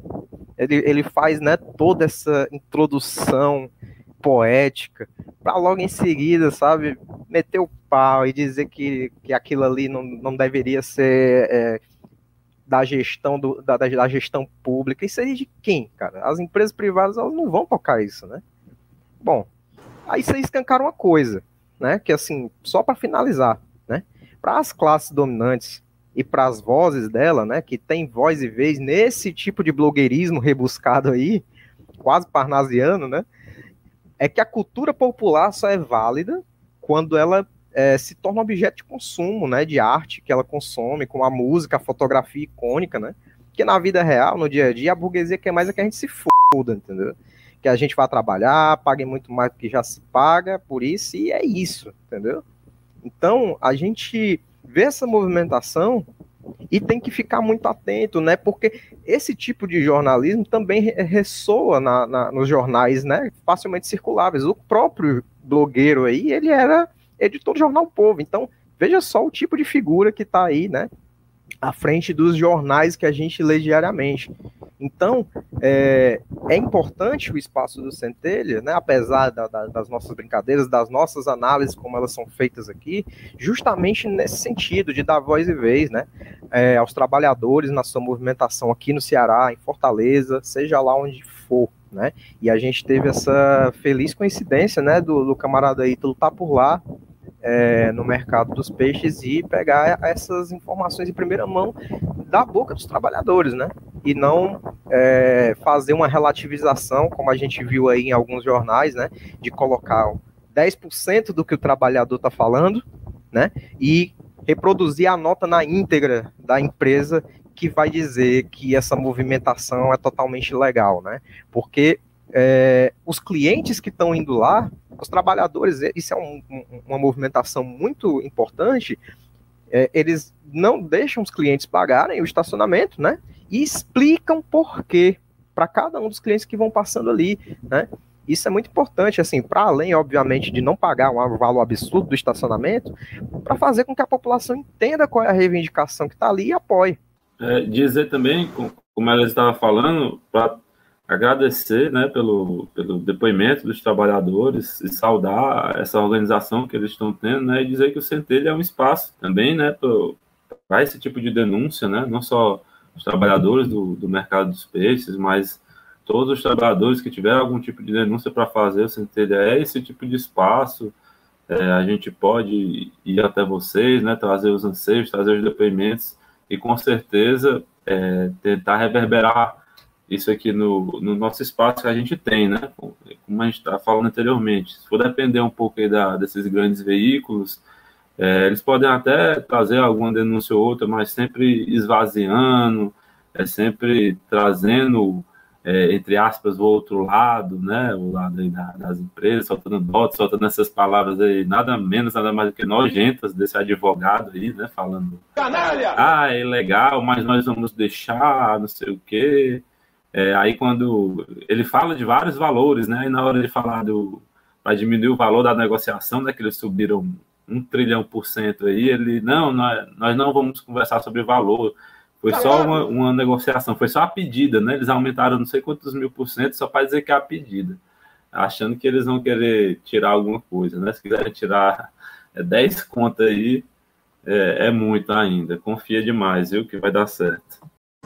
Exatamente. É, antes de só finalizar essa pauta, eu fui dar uma olhada aqui. Eu, infelizmente, fui dar uma olhada aqui nesse, nesse site, blog, jornal, sei lá o que é isso, e achei aqui simplesmente uma matéria, uma coluna, né, chamada assim, abre aspas. Ministério Público quer crucificar o cantor Safadão e ele está certo em reagir. Fecha aspas. E, para como se não tivesse bom bastante, né, tem, eu achei outra aqui com o seguinte título. Fim da meia em São Paulo. É motivo para comemorar ou espernear? Bom, o que, que vocês acham? com essa aqui eu, eu vou queria encerrar essa pauta, né? E reforçar que tanto o podcast Centelha, né, como o jornal Poder Popular, estão a serviço das lutas né, dos trabalhadores. A gente vai continuar atento a essa questão do mercado dos peixes, inclusive você que está ouvindo a gente, se for um trabalhador do mercado dos peixes, por favor, mantenha um contato com a gente, né? entre em contato aí com a gente para, enfim, nos manter, para a gente ficar atualizado sobre as movimentações, para a gente aparecer aí, para a gente fortalecer essa luta mesmo, porque é algo sem cabimentos.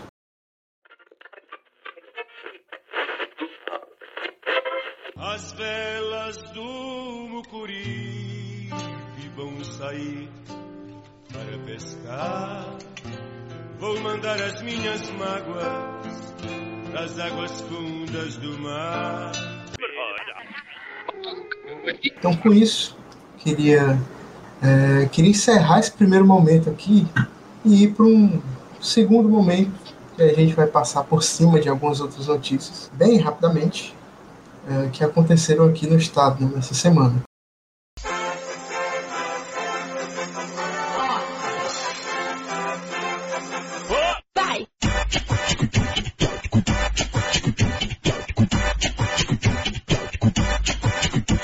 Primeiro é, é a alegação né, de professores que o governo do estado do Ceará está negando afastamento para realização de pesquisas de pós-graduação a esses professores do ensino médio, né, do sistema público de ensino sem ser a universidade. E o outro é que uma criatura, um fedorento aqui chamado Inspetor Alberto, já começa errado. Tem isso no nome, já começa errado. O Inspetor Alberto, como é um cara muito ocupado, ele arranjou um tempo na agenda dele para ir bater lá no Cuca José Walter, lá na terrinha do Lima Júnior, foi só o cara aí pra liberdade que acontece uma coisa dessa. Foi lá na terra do Lima Júnior, no Cuca José Walter. Foi lá, bateu um, fez uma que nem como se fosse o.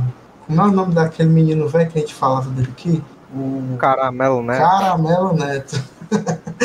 fez que nem o Caramelo Neto disse que tá fiscalizando, tá fazendo isso e aquilo, foi bater no Cuca, viu uma placa no banheiro dizendo, né, uma placa que dizia que naquele banheiro era permitida a entrada de pessoas do gênero feminino, né, pessoas não binárias, pessoas trans, enfim. Aí ele enlouqueceu, né, rasgou, arrancou lá a placa da porta do banheiro, esbravejou, ah, porque quer destruir a família, quer destruir nananã, bababá, bababá, aquele discurso que é de praxe, né? Mesmo discurso aí da galera que não tá nem dormindo pensando no filho do Superman, que agora é bi também. Então, rapidinho aqui pra gente encerrar esse blog, esse blog não, esse bloco. Queria saber o que, que meus queridos camaradas têm a dizer sobre essas duas pautas. Bom, é, vou começar aqui com essa dos professores, né, que alegam que o governo do Ceará nega afastamento para realização de pesquisas de pós-graduação, né? Pessoal, a gente estava falando, né, hoje mais uma vez ainda sobre a política da dinastia Ferreira Gomes aqui no estado e é só escorregada na merda, né? Pois bem, os professores do estado enviaram uma carta aberta aí ao governo do estado do Ceará falando sobre a situação que é a seguinte, né? O governo do estado está negando o afastamento de professores estaduais para realizar pesquisas de pós-graduação, mesmo sabendo que isso é garantido por lei, mas exatamente a lei número 8.112-90, no artigo 96A. E isso tem gerado indignação né, na, na categoria, porque veja só, professores, inclusive, estão desistindo de mestrados e doutorados, porque com as aulas em modo híbrido e com o governo dificultando a vida deles, fica impossível conciliar as atividades, né? Ou seja, é, o governo vai, o governo do estado aproveita né, essa situação que a gente vive da Covid-19 é, libera tudo aí nessa, nesse modelo híbrido, né? Para que a gente tem que lembrar aqui mais uma vez, e ainda que a pandemia não acabou, né? Enquanto toda a população não estiver vacinada, e aí aproveita essa situação para impedir que os professores possam se especializar, possam se profissionalizar cada vez mais para oferecer um ensino cada vez melhor. Né? A gente já tem aí as nossas é, deficiências né, na nossa educação, ocasionadas muitas vezes por conta desse tipo de intervenção, e aí vem essa carta aberta dos professores denunciando isso, né? E aí, mais uma vez, a gente é, fala aqui, né, sobre a, a, a, solidariedade com a classe, né, com a classe dos professores, que são essa categoria extremamente maltratada pela dinastia dos Ferreira Gomes desde priscas eras, né? Eu tô gostando de usar essa palavra, priscas. Mas é isso. Barato o que é isso mesmo, né? Só pra. É de tempos longínquos, de tempos antigos, de antigamente. Imemoriáveis. Ah, tá. Imemoriais, né? Ah, tá, pensei, tempos imemoriais. Pensei, pensei, que o camarada tava me esculhambando aqui, aí eu queria só saber. É isso, rapaz. Ainda sobre essa questão né, da especialização dos professores, é, também eu estou na pós-graduação, né? Ainda não atuo como professor, não, não concluí ainda o mestrado, mas estou na luta. Mas vejo é, essa dificuldade, né? Dos professores, é, desse caso aqui que a gente está comentando, que atuam no ensino público, né? Que é, de todas as formas é difícil, né? É, a, a, o estudante da, da de pós-graduação, né, seja mestrado ou doutorado, a questão de, de bolsas, de horário, de todo esse sucateamento, e é, essa proibição, né, é, alguns, alguns colegas também com a, é, querendo fazer um, um, doutorado sanduíche, né, em outro país e não podem também, é, trazendo isso um pouco para as universidades privadas, né, tem um, tem um colegas que são professores de universidades privadas, mais difícil ainda, né? Eu sei que a, pauta aqui são universidades públicas, mas já, já é, é, observei alguns relatos de, de, de, colegas que tiveram, assim, alguns davam aulas em duas universidades, tiveram que sair de uma, tiveram que pedir as férias na outra e pedir para um colega substituir durante um mês para realizar o sonho de fazer um, um doutorado sanduíche em, em uma universidade fora do país, né? Passar no mínimo de tempo possível, conseguir passar uns quatro meses. Então, essa é a realidade né, do, do estudante de pós-graduação, do estudante de pós-graduação que já atua na área como professor, né, seja pela universidade pública, que aqui, no caso aqui do estado do Ceará, tenta dificultar, porque também é, não, não abre concurso, né, só substitutos, substitutos, substitutos, os, como a gente falou em pautas anteriores, os professores efetivos que têm, naturalmente, alguns se aposentando, vai ficando cada vez menos, e eles não têm interesse em, em deixar os que têm é, se, é, tentarem se distanciar um pouco, né, por mais breve que seja, para se especializarem, que só vai aumentar a, a qualidade do ensino, né, e, e vai ser é, melhor para a universidade em todos os aspectos. E a universidade privada nem se fala, né? Eles estão só interessados no lucro e ter um, um professor ali que vai se afastar para se qualificar, né? seja num, principalmente agora no, no doutorado, né? Para passar algum quatro, cinco, seis meses fora, né? Eles não têm o mínimo interesse de ficar pagando a pessoa para é, ela se especializar e melhorar a qualidade de ensino da sua universidade, né? Para você ver como as coisas são. Sobre o, o, o nosso ilustríssimo aí, inspetor Alberto, né?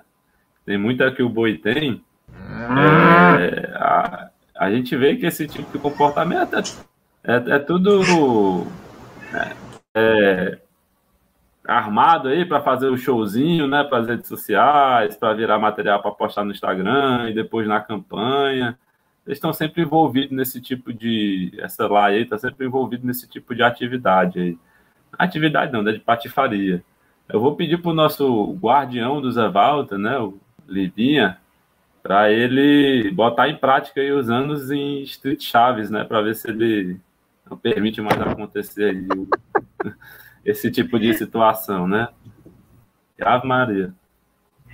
É, isso aí, é paulada nesses caras, bicho. Os caras parece que não tem o que fazer, né, cara? É, é, é incrível, eles já estão em campanha agora? Isso aí, é, isso aí é nada menos que mobilização, né? Para trazer aquele eleitorado que a gente já sabe muito bem qual é para 2022, 2024. Os caras não, não, brincam em serviço, não. Mas estamos atentos. Ei, mano, eu cometi um erro aqui que foi pesquisar o nome desse cara no Google. Aí eu queria. Oh, não. É, é, tipo assim, eu não tava associando né, o, o nome à pessoa, mas esse cara, pelo amor de Deus, Veja só, né? Primeiro tem, um, tem um, uma notícia aqui. No momento de descontração, Sarto posa para fotos e confraterniza com oposição na Câmara. Na Câmara. E quem é que está nessa foto? Exatamente. Ele. Exatamente. O inspetor Lázaro. E aí, beleza. Outra é, peripécia aqui do inspetor.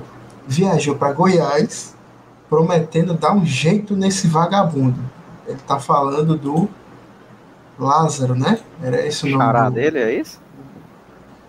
O... O Lázaro, aquele cara, né, que tava cometendo os crimes lá no interior de Goiás. Então, o cara é. saiu daqui, botou aqui uma roupa de policial civil, foi-se embora para Goiás. Para viver uma aventura, né? Ele também foi condenado a pagar multa por ter atirado em uma foto do Lula. Enfim, Caralho, é esse cara. Tá? É esse cara, é esse cara. E ainda tem outra notícia, é ele, que é, ele. é ele que é ele.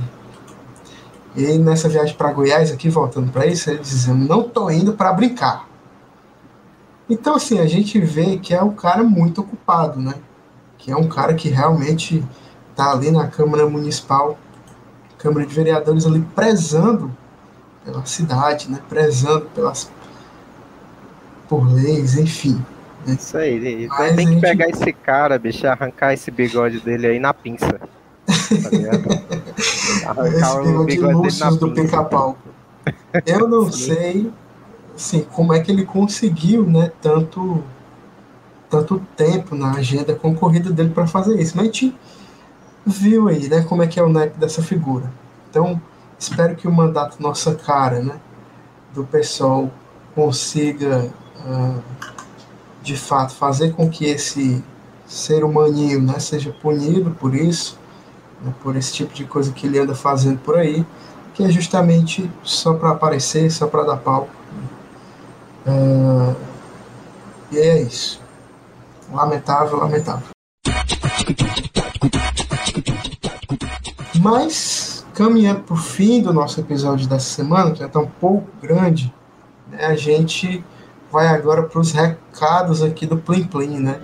Para as nossas cartinhas de amor, para nosso correio elegante ou deselegante.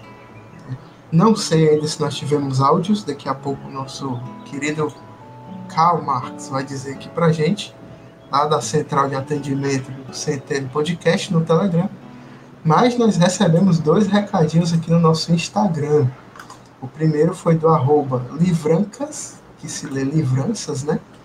Que mandou a seguinte mensagem. Boa noite, galera. Boa noite. Acompanhe o Centelha daqui de Juazeiro do Norte. Importante demais a disposição para um espaço como esse. Certamente está tendo um alcance massa. Cheguei pelo episódio da morte do Coronel Adalto e persisto acompanhando. Vim aqui mandar um salve porque esse último episódio, com a info das manifestações dos trenzinhos, foi especial. Liberem o café à vontade para o Eliezer gerir o campo do entretenimento humorístico com permanência e afinco. Foi especial. Esse, esse recado aqui foi diretamente para o peito do nosso querido Eliezer, que uma hora dessas deve estar aí imensamente regozijante, né? Ah, com certeza, né? Eu tô igual aquele meme da caveira, né? Não, maninho, tô tranquilo. Só tem três xícaras de café pilão para levantar a carcaça. Esse é o segredo do sucesso. Mas muito obrigado aí ao camarada Livranças, né? Que eu esqueci o nome dele, eu fui pesquisar, acabei esquecendo, né? Espero que você continue aí apreciando, né? O nosso o build podcast, Centelho, podcast mais vermelho do Brasil, né? Para é, a gente está sempre trazendo aí cada vez mais notícias, né? Aqui de Fortaleza, do Ceará. E aí, se você aí que está ouvindo no interior tiver alguma notícia, alguma reclamação, pode mandar para a gente que a gente destrincha aqui do jeito que a gente sabe muito bem. É isso aí, muito obrigado também. Eu só não sei, assim, eu acho que você está sendo muito. Como é que a gente chama? muito cordial, né? Dizendo que a gente é engraçado, não sei não, não sei. Estou pensando aqui ainda, mas vamos ver, vamos tentar, a gente tenta. Mas muito obrigado por estar escutando a gente de Juazeiro do Norte. E é isso, vamos espalhando a palavra do centelho aí na cidade. Bota um fone no ouvido do Padinho que é nós. Passando aqui para o nosso segundo recado do Plim Plim, aqui nós temos a arroba Nina Souza, nossa querida camarada Nina, lá de Brasília, que manda o seguinte recado: Salve camaradas do Centelha, salve! Só para falar que as notícias cearenses estão chegando aqui, onde o governador é comunista, no comunista. Distrito Federal. O comunista é ibanês, né?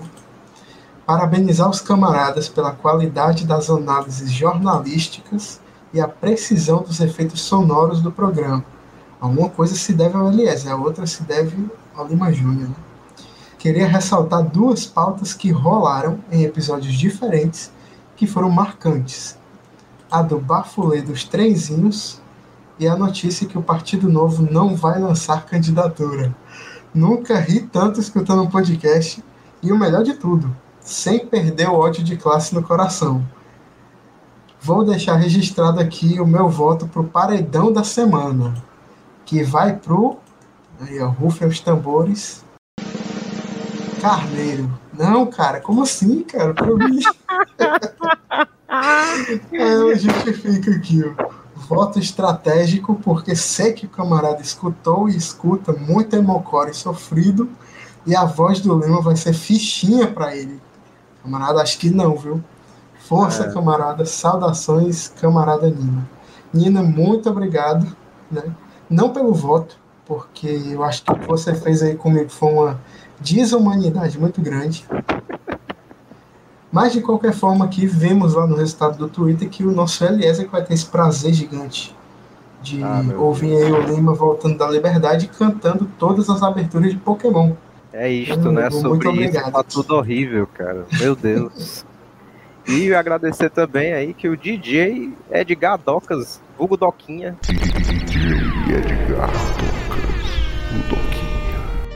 Tá aqui pra fazer, né, os principais, os melhores efeitos sonoros desse podcast. Muitíssimo obrigado também. Servimos bem pra servir sempre. É isso aí. Varando noites para editar esse podcast. É sobre isso, né? Não vou continuar. Mas e aí, tivemos algum áudio? Ó, a gente teve o- a gente teve alguns recados, né? O camarada é, Anderson não mandou nenhum áudio, mas mandou um meme aqui pra, pra gente do Papa Francisco com a mãozinha na cabeça do senhor Rura, Lula, né? Luiz Inácio Lula da Silva. Dois Tira papas. desse homem o peleguismo e a vontade de fazer acordo com a direita, amém.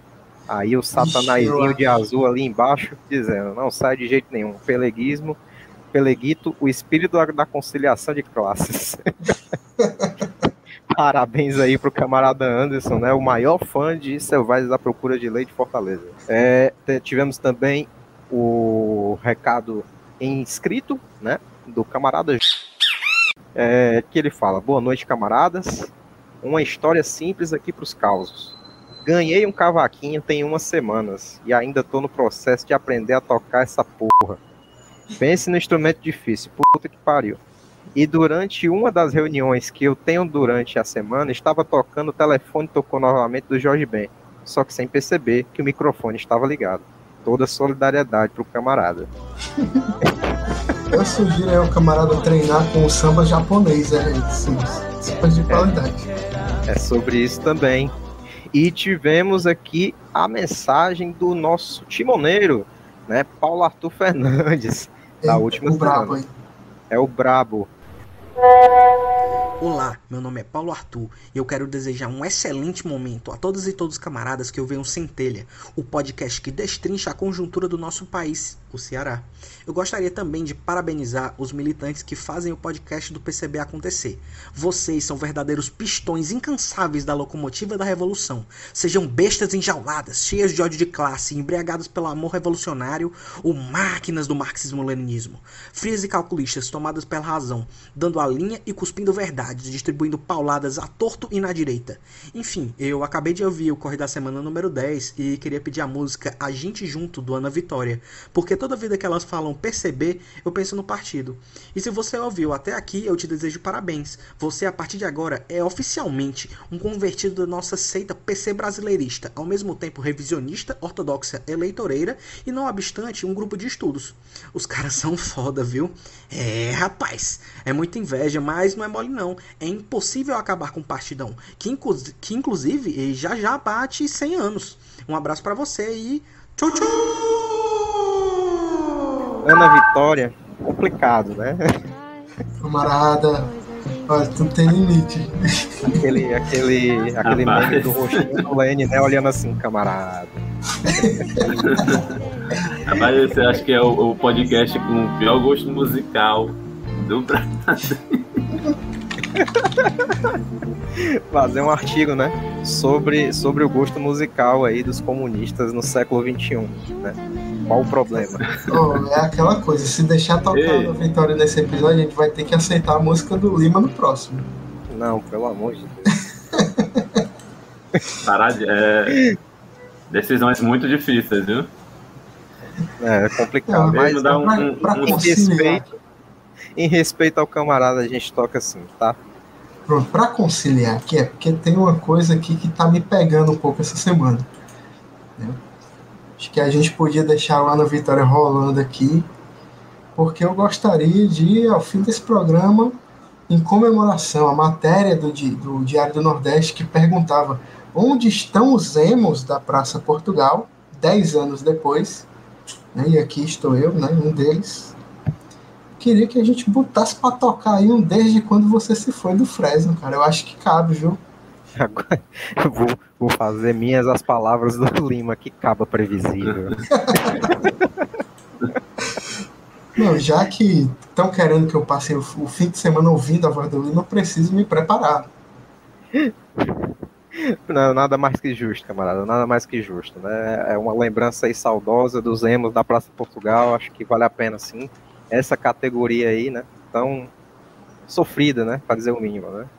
Inclusive, digo mais, faço dessa aqui uma homenagem ao nosso camarada Lima, porque é aquela coisa, desde quando você se foi, me pego pensando em nós dois. Então, Lima, volte logo aqui para Fortaleza. Vamos ver aí co- como é que a gente faz para se reencontrar. Porque, olha aí, ó, camarada porque Lima que já cedo tá- tarde a gente vai se encontrar.